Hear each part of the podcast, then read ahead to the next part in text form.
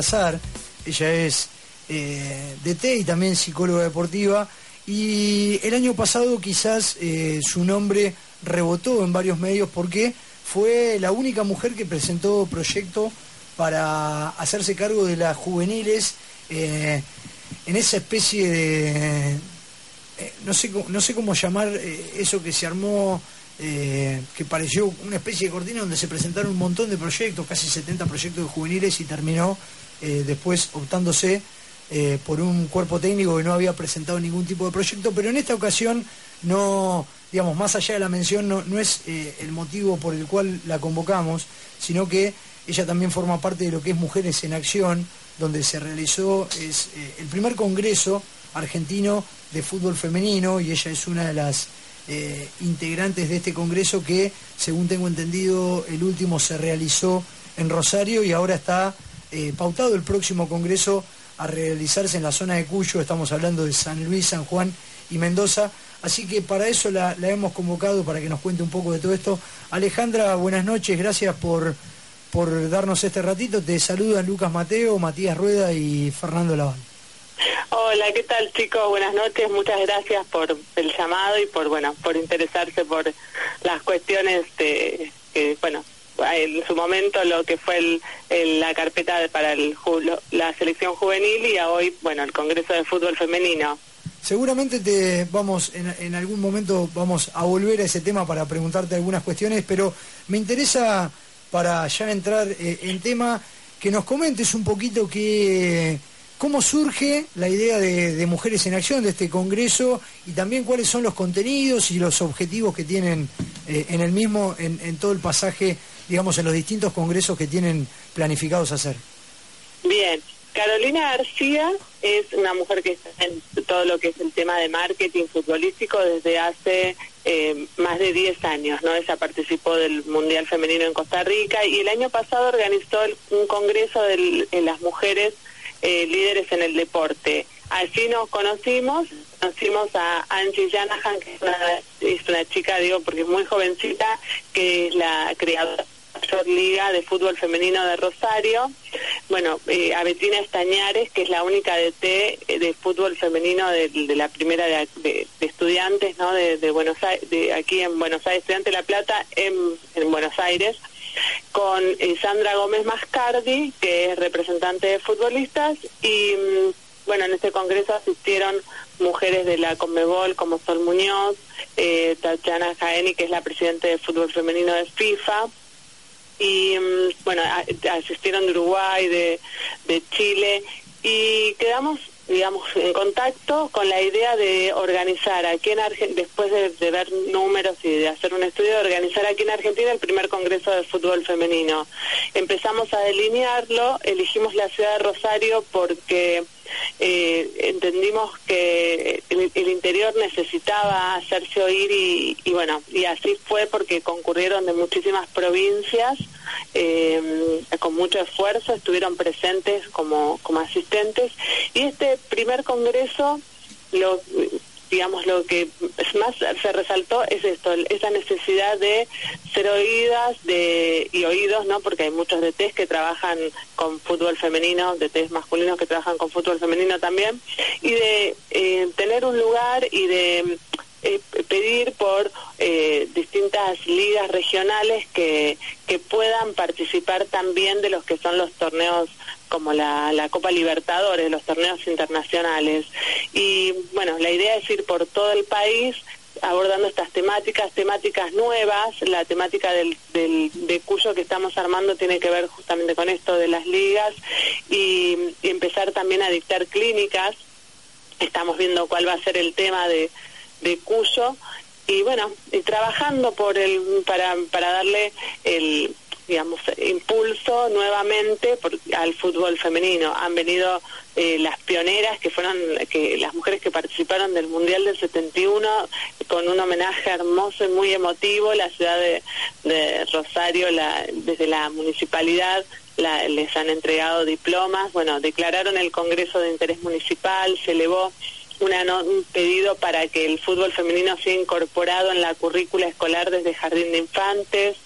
Y, bueno, después vinieron distintas jugadoras, vinieron campeonas de la Copa América del 2007, chicas que están jugando en este momento, así que nos sobrepasó, o sea, en todos los aspectos, ¿no? Porque es como que muchos encontraron un lugar para para expresarse y estaba planeado de 10 a 18 y eran las 19.30 y todavía seguíamos debatiendo y bueno, nada, fue varios, temas tenían para debatir, me imagino. Sí, no, impresionante. Cada módulo eh, se duró más de lo que nosotras pensábamos, pero porque la audiencia estaba muy interesada, hacía preguntas y por porque cada uno de los oradores fue realmente preparado para arrancó con el tema de marketing, de cómo, digamos, el, pensar cómo, eh, por qué las marcas pueden elegir o no el fútbol femenino para esponsorear, porque lo que es importante también tener en cuenta es que,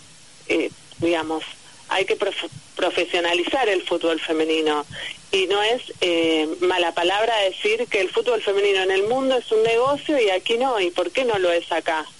Si se puede, puede mucha gente vivir del fútbol femenino.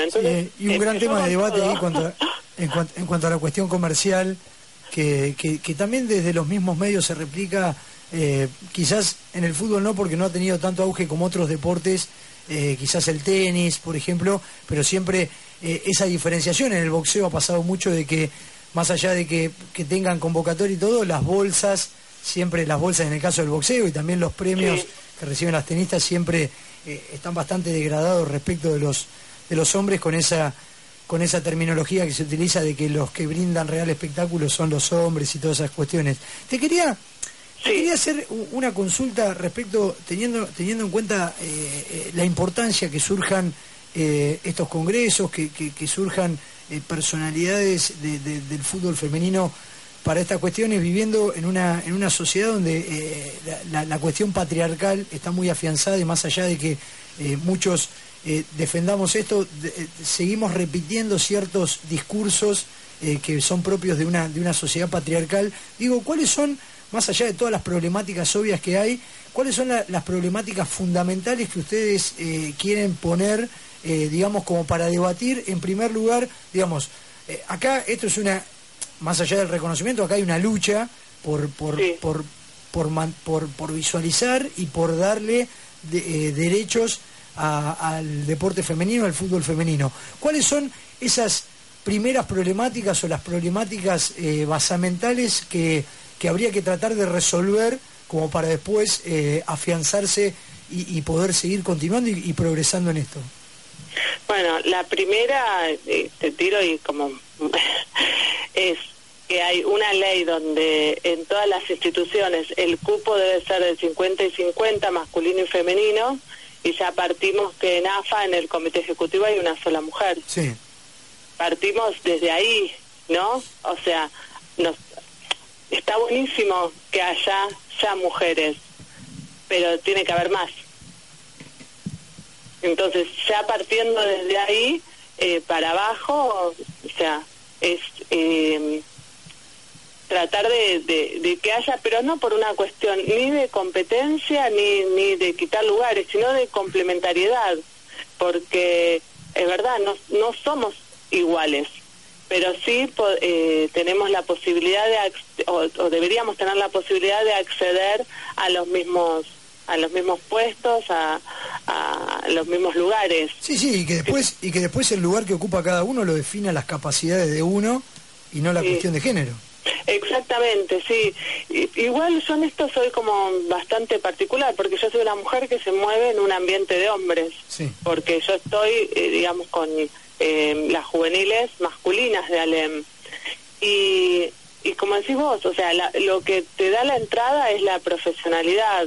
Si uno va con planificación, si uno va con un proyecto, eh, las posibilidades se van se van dando. Por lo menos para mí fue eh, cuando me lo ofrecieron, porque fue en, este en el caso de Alem, como psicóloga me ofrecieron y encima después de test ser parte y, y no lo dudé y, y sí, digamos, más allá de los prejuicios que, que alguno pudo o no haber tenido, eso después se desecha cuando uno trabaja y eso va para cualquier género, tanto masculino o femenino. Hay que trabajar, hay que poner el hombro. En el caso del fútbol es necesaria la planificación, el, el, el ayornarse constantemente, estar en formación y proyectar, proyectar en el sentido de, de ir con, con algo preparado, ¿no? Y como opuesto a improvisarlo, digo.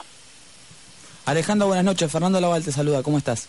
Hola, Fernando, ¿qué tal? ¿Cómo estás? Bien. Eh, traigo a colación justamente algo que hablaste anteriormente con Lucas y sé que presentaste un proyecto de autofinanciamiento de fútbol femenino que sabemos que no podemos contar mucho, pero quería saber un poco por ahí los ejes principales de, del proyecto que han presentado, que ya está en AFA, tengo entendido. Claro, sí, ya está. Eh, en AFA desde... Hemos presentado en principio en, en febrero, en, en primera instancia, y bueno, y nuevamente y los ejes principalmente tienen que ver justamente con el desarrollo de, del fútbol femenino desde desde las distintas etapas un poco digamos las temáticas de del Congreso estas mismas que, que vimos en el Congreso no desde el desarrollo eh, a nivel nacional o de del, la captación, bueno, de la organización de ligas, la captación de, de chicas, activar nuevamente las selecciones, porque hace casi dos años que no participan de ningún torneo internacional. Entonces, que se active inmediatamente, eh, porque ahora vienen, eh, Argentina va a ser sede del Sudamericano Sub-17 el año que viene. Necesitamos una selección que esté entrenando, que tenga un técnico entonces, eh, el proyecto contempla eso y contempla, digamos, todos, como verás, las, las mujeres en acción somos, tenemos variables, variantes eh, o varias actividades, con lo cual contemplamos todo, desde la representación de jugadoras hasta lo que es la parte de marketing, sponsoreo, hasta lo que es la parte de del cuerpo técnico y, bueno, y con Anchi que, tiene la liga en Rosario 2.500 jugadoras. Imagínate, en un censo casero hemos vislumbrado un millón de chicas que juegan al fútbol en todo el país. Claro, ese es el módulo uno del, del congreso que hicieron, ¿no? Eh, esa, esa parte sí, la, lo que tiene que ver con el marketing y sí, y el tema de la liga. Después, bueno, Betty estuvo en el de las DTs y, bueno, yo de mi lado soy de T y psicóloga también. Entonces.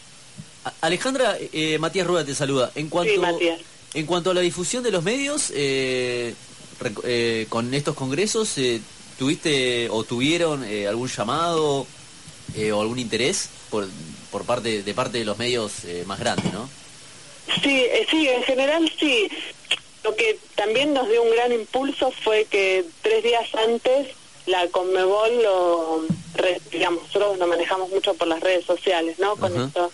Y la Conmebol retuiteó el Congreso y bueno, a partir de ahí es como que al principio éramos nosotras las que mandábamos gacetillas informando, bueno, primero que habíamos presentado el proyecto, después que íbamos a hacer el Congreso y a partir de que de ese retweet de la Conmebol, bueno, tuvimos mucha repercusión en los medios rosarinos muchísima, sobre todo por haber tenido el apoyo de lo que es la municipalidad.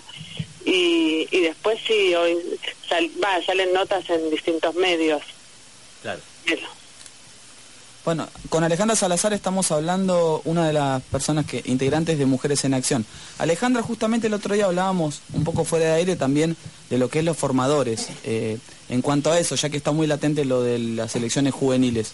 Eh, ¿Qué crees que falta para tener realmente formadores, que hablábamos también el otro día con el Bocha Batista, formadores realmente que no quieran pegar el salto a primera? Eh, bueno, hay una frase que yo la tengo en, mi Twitter hablando de eso que se la atribuyen a Guardiola, pero a mí me parece que es fundamental, que es lo mejor en la base, ¿no? Pues primero hay que tener gente que quiera trabajar en juveniles, eso es fundamental, que no lo vean como como algo, como un eh, trampolín, sino que realmente estén interesados en el trabajo en juveniles. Y después ah, yo, por ejemplo, ayer estaba, veía que eh, trabajando con 12 chicos, ¿no? Y yo me preguntaba, ¿cuándo dejó de ser prioridad la selección? y encima se está hablando, ¿no? Porque después del Mundial, que Milito, que yo eh, o sea, lo admiro porque con qué él está trabajando entusiasmadísimo, lo, escucho sus, por supuesto que escucho sus reportajes, porque digo, tiene a, los que pudieron ser mis chicos, no, es un triste, pero bueno, escucho todo lo que dice y sigo lo que hace. podría, haber, podría haberlo sido. Pudo haberlo sido, no sé que era la más débil de todos de, en cuanto posibilidades, pero bueno, eh, sigo todo su trabajo y realmente me, me, provoca muchísima admiración con cómo está cómo eh, se está llevando todo esto adelante siendo que se o sea no se jugó todavía el mundial no se sabe cuáles van a ser los resultados ya están hablando de si lo van a reemplazar y con quién y, y que si no si le dan no le dan los jugadores entonces me parece que en primer lugar bueno gente que quiera trabajar en juveniles que sea eh, su objetivo trabajar en juveniles. Y en segundo lugar, eh, el apoyo de todos, porque la juvenil va a ser la que, que eso yo siempre lo dije cuando me hacían las notas, ¿no? El tema de trabajar las elecciones alineadas con, un, con una misma idea, todos los técnicos, eh, digamos, comunicados, porque son, son los futuros miembros de la selección mayor. Sí, sí, está el caso de esta, esta misma selección. Eh, si uno mira la selección mayor hoy, eh, partiendo del arquero Romero, podemos pasar por Mercado, podemos pasar por Funes Mori, Gago, Vanega, Messi, Di María. Eh, la mayoría del plantel, estamos hablando de un 80% del plantel, terminan siendo los jugadores de la última camada de lo que dejó esa, esa, esa experiencia, esa gran experiencia de juveniles que fue lo que hizo Peckerman. Claro. Biglia, Garay también. ¿cuánto, y quizás y quizás en ese momento, si uno uno repasa, yo que, tengo la... A ver, acá hay algunos que son más chicos, pero yo tengo 35 y, y, viví eh, el primer mundial juvenil de Peckerman y quizás en ese momento... Eh, no estaban los logros, entonces no había tanta repercusión de la prensa, si bien se realizaban los partidos, pero digo, ¿cómo a medida que uno, uno, digamos, más allá de que los resultados siempre ayudan a que haya prensa, a que haya difusión, digo, cómo demostró en ese proyecto donde todos se fueron sumando de que eh, los resultados estaban haciendo un trabajo serio y un compromiso de todos los planteles, de todos los equipos del fútbol argentino, eh, me parece que los resultados fueron esa conjunción, el trabajo de Peckerman, una selección, eh, en su caso, bueno, en ese momento Grondona que eh, dio en la tecla con el, con el cuerpo técnico y le dio el apoyo para que trabajen a largo plazo y también eh, a los dirigentes del fútbol argentino alineados en esa cuestión. Pero también te quería preguntar, vos que estás en la etapa de formación, digo, esta cuestión de, de, porque hay una realidad que tiene que ver con cómo los jugadores en ese momento, quizás a los 18 años, recién estaban haciendo sus primeras armas y, y, después de un club chico pasaban, hacían vidriera y pasaban a River y a Boca y hoy con 17 años cualquier chico que juegue bien en Banfield ya lo están mirando en Europa. Digo, eh, eso, ese, ese pasaje también quizás saltea un poco la instancia de, las elecciones y el trabajo de formación. Sí, totalmente de acuerdo. Primero que sí, se, se van muy muy chicos y después yo recién otra de las ideas que tengo, ¿no? Y ustedes me dirán qué les parece, pero yo pienso en las selecciones de España o de mm, Alemania, que la digamos como que la columna que son las últimas campeonas del mundo, ¿no? Que la columna vertebral de cada uno de los equipos jugaban juntos. Estamos hablando del Barcelona o el Bayern Múnich.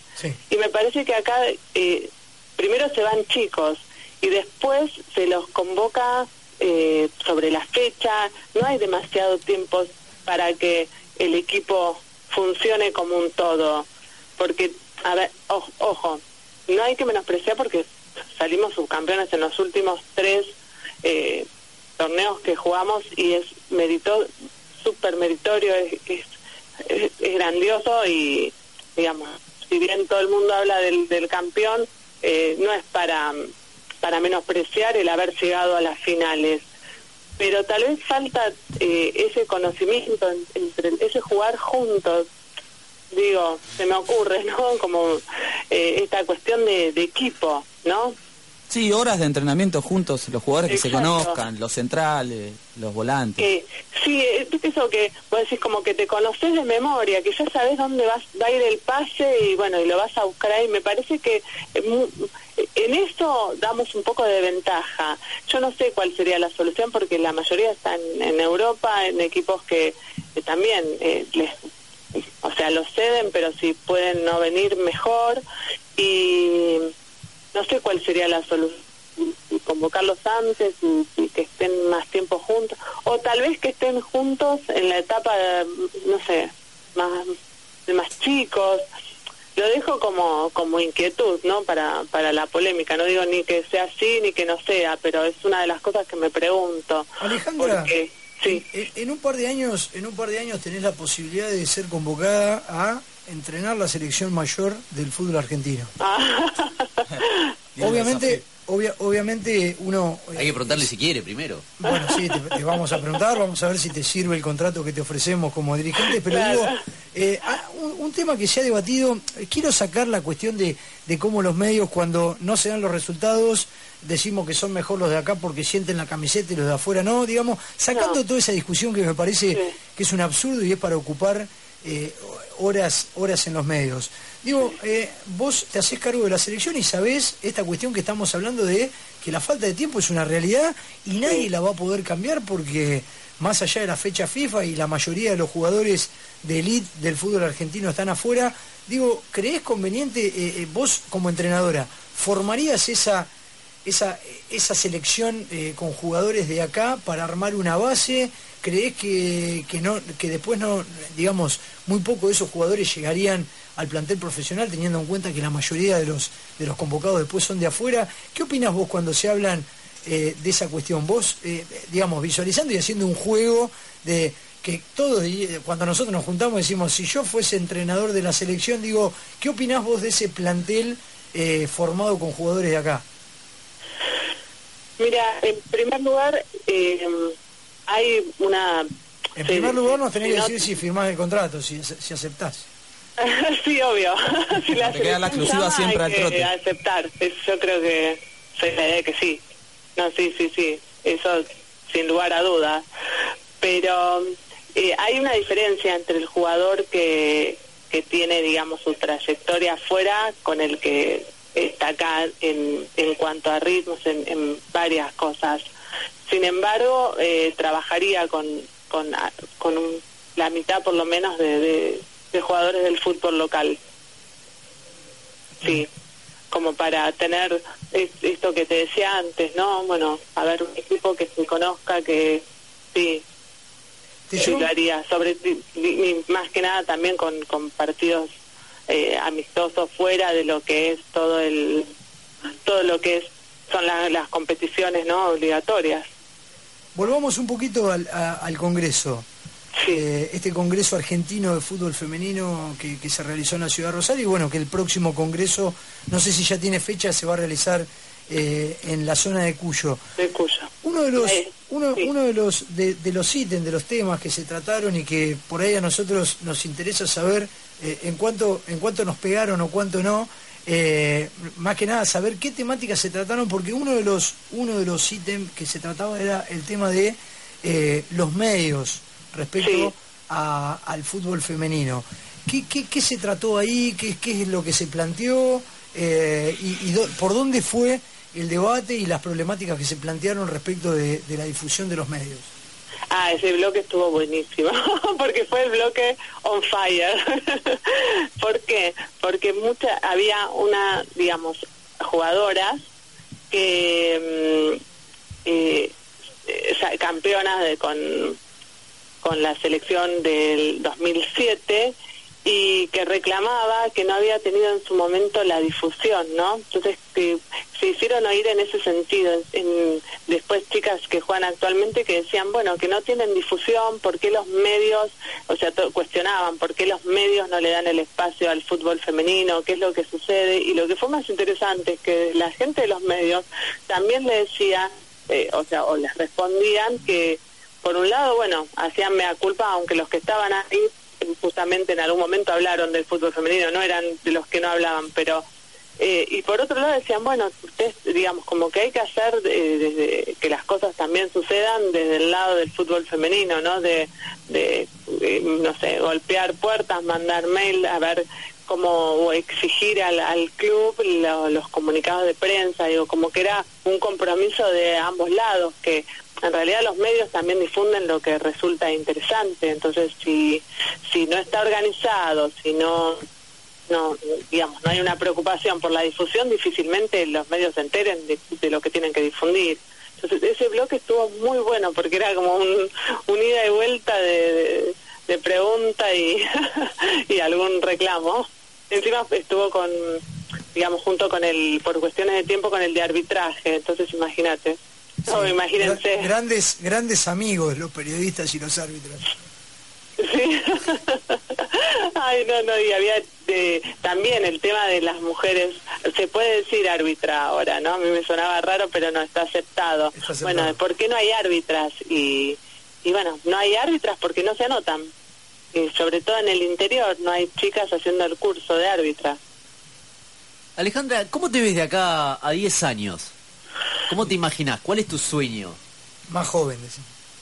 Mis sueños de acá, bueno, eh, a mí me, yo soy una apasionada de trabajar con, con el fútbol formativo. Entonces de acá a 10 años me veo teniendo un, lugar importante en, lo que es eh, el, desde la psicología, el trabajo eh, con el fútbol formativo. En AFA, desde, digamos, llevando a, a todo el fútbol argentino, no solamente algunos clubes eh, esto, ¿no? La, la, posibilidad de que tengan eh, dentro del club o en el cuerpo técnico un psicólogo que ayude a los chicos en lo que es la forma, la formación, bueno, obviamente futbolística, sí, rendimiento, pero también que los acompañe para que cuando tienen su primera jubilación a los 20 años, a los 18, que es cuando algunos no van a llegar a, primera por distintas cuestiones, bueno, puedan insertarse en en lo que es, eh, bueno, se, conecten con el fútbol desde el amateurismo y también puedan estudiar, que son profesionales, también tengan otro tipo de... para cuando llega a los 40 aproximadamente la, la segunda etapa, ¿no? Y, ayudar también en lo que he hecho en este momento de charlas para padres de futbolistas juveniles y eh, infantiles eh, de prevención de que también que como una forma de ayudar a lo que es la prevención de, las situaciones de violencia. Eh, o sea, eh, hoy lo hago desde abajo, digo, tratando de concientizar a los que están en la tribuna y a los chicos también en cuanto al respeto bueno, por los rivales, el árbitro, los técnicos y, bueno, lo mismo para, para las familias que asisten. Y bueno, mi sueño es poder hacerlo también desde adentro de, de AFA, ¿no?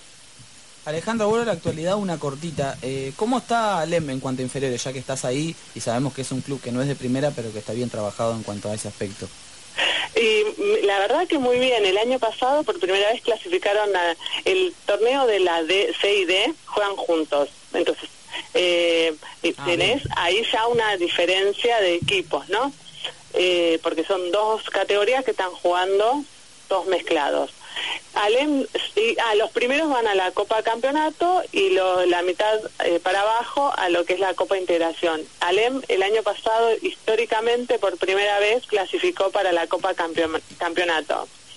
Y mm, después un selectivo viajó a Ecuador en febrero que fue toda una experiencia para los chicos porque fue también, hubo apoyo del club, de la comunidad por supuesto, pero también ellos organizaron rifas, bingos, eh, ferias de comida para recaudar dinero. Pudieron ir a Ecuador a jugar una copa con distintos equipos de América, eran en total 16 equipos y salieron campeones. Así que empezamos, ahora el, en mayo empiezan los torneos de vuelta, los juveniles CD, hoy, hoy tuve el sorteo, llegué hace un ratito y nada, esperando este inicio del torneo con mucho entusiasmo, muchas expectativas y con ganas de, que nada, que les vaya bien a los chicos, volver a clasificar a la Copa Campeonato y bueno, y hacer una, una mejor performance que la que hicimos el año pasado. Vamos a seguir al LEM entonces. Sí, cuando quieran, sí, sí, sí, pueden venir a ver los partidos, sí. Alejandra, eh, te agradezco, te agradezco por el ratito que, que, nos diste, ratito que se hizo un poquito más largo, te robamos más de lo previsto, eh, que nos diste para charlar con vos. Te quería felicitar por todo lo que estás haciendo, por digamos, por lo que hiciste en esa presentación de que, eh, digamos, te sacaste, me imagino, un montón de, prejuicios y más allá de que por ahí las expectativas en ese momento que presentaste el proyecto, eh, había un montón de, gente que además de ser hombres y, ya tener esa ventaja, había personalidades muy reconocidas del fútbol, fuiste, presentaste el proyecto, entonces me parece que eso es algo muy loable, más allá de todo lo que están haciendo a través de Mujeres en Acción y juntar eh, a los distintos... Eh, a los distintos protagonistas del fútbol femenino y también del fútbol masculino para, para visualizar y para poder darle mayor eh, preponderancia y auge a lo que es el fútbol femenino. Así que quería felicitarte por todo y también eh, te lo iba a hacer como una pregunta, pero lo quiero dejar porque no después no, no, no quería meterte en esto, pero digo, me parecería, para cerrar, decir que eh, teniendo en cuenta toda esta introducción que hice, me parecería que estaría muy bueno que con todo este cambio de AFA y toda esta nueva gestión que decimos de, todo esto que se está generando una nueva AFA, una nueva dirigencia, eh, te den el espacio eh, en toda esta nueva etapa de formación, siendo una persona que, está vinculada con esto, que tengas la posibilidad eh, en algún momento de poder llegar a AFA y participar en alguno de los espacios de, de formación de juveniles de la selección y puedas aportar eh, tus conocimientos. Así que quería agradecerte y no, no te lo hice pregunta, pero te lo, te lo quería hacer llegar a, este comentario. Ay, muchísimas gracias. Ojalá sí, que ojalá se dé. Yo sigo trabajando para eso. ¿eh? Yo, estoy, yo sigo siendo, bueno, voy por, porque soy la delegada también del club y yo sigo, sigo, sigo golpeando puertas porque, bueno, en algún momento ya se va a dar, estoy segurísima. Así que te agradezco mucho que, que, que me lo digas. Bueno, muchas gracias, Alejandra. Muchas gracias a ustedes por, el interés siempre y bueno, y por la nota. Ahí pasaba la palabra de Alejandra Salazar, eh, entrenadora y también psicóloga deportiva y forma parte de eh, una de las mujeres que inició Mujeres en Acción, este primer Congreso Argentino de Fútbol Femenino. Ya vamos cerrando.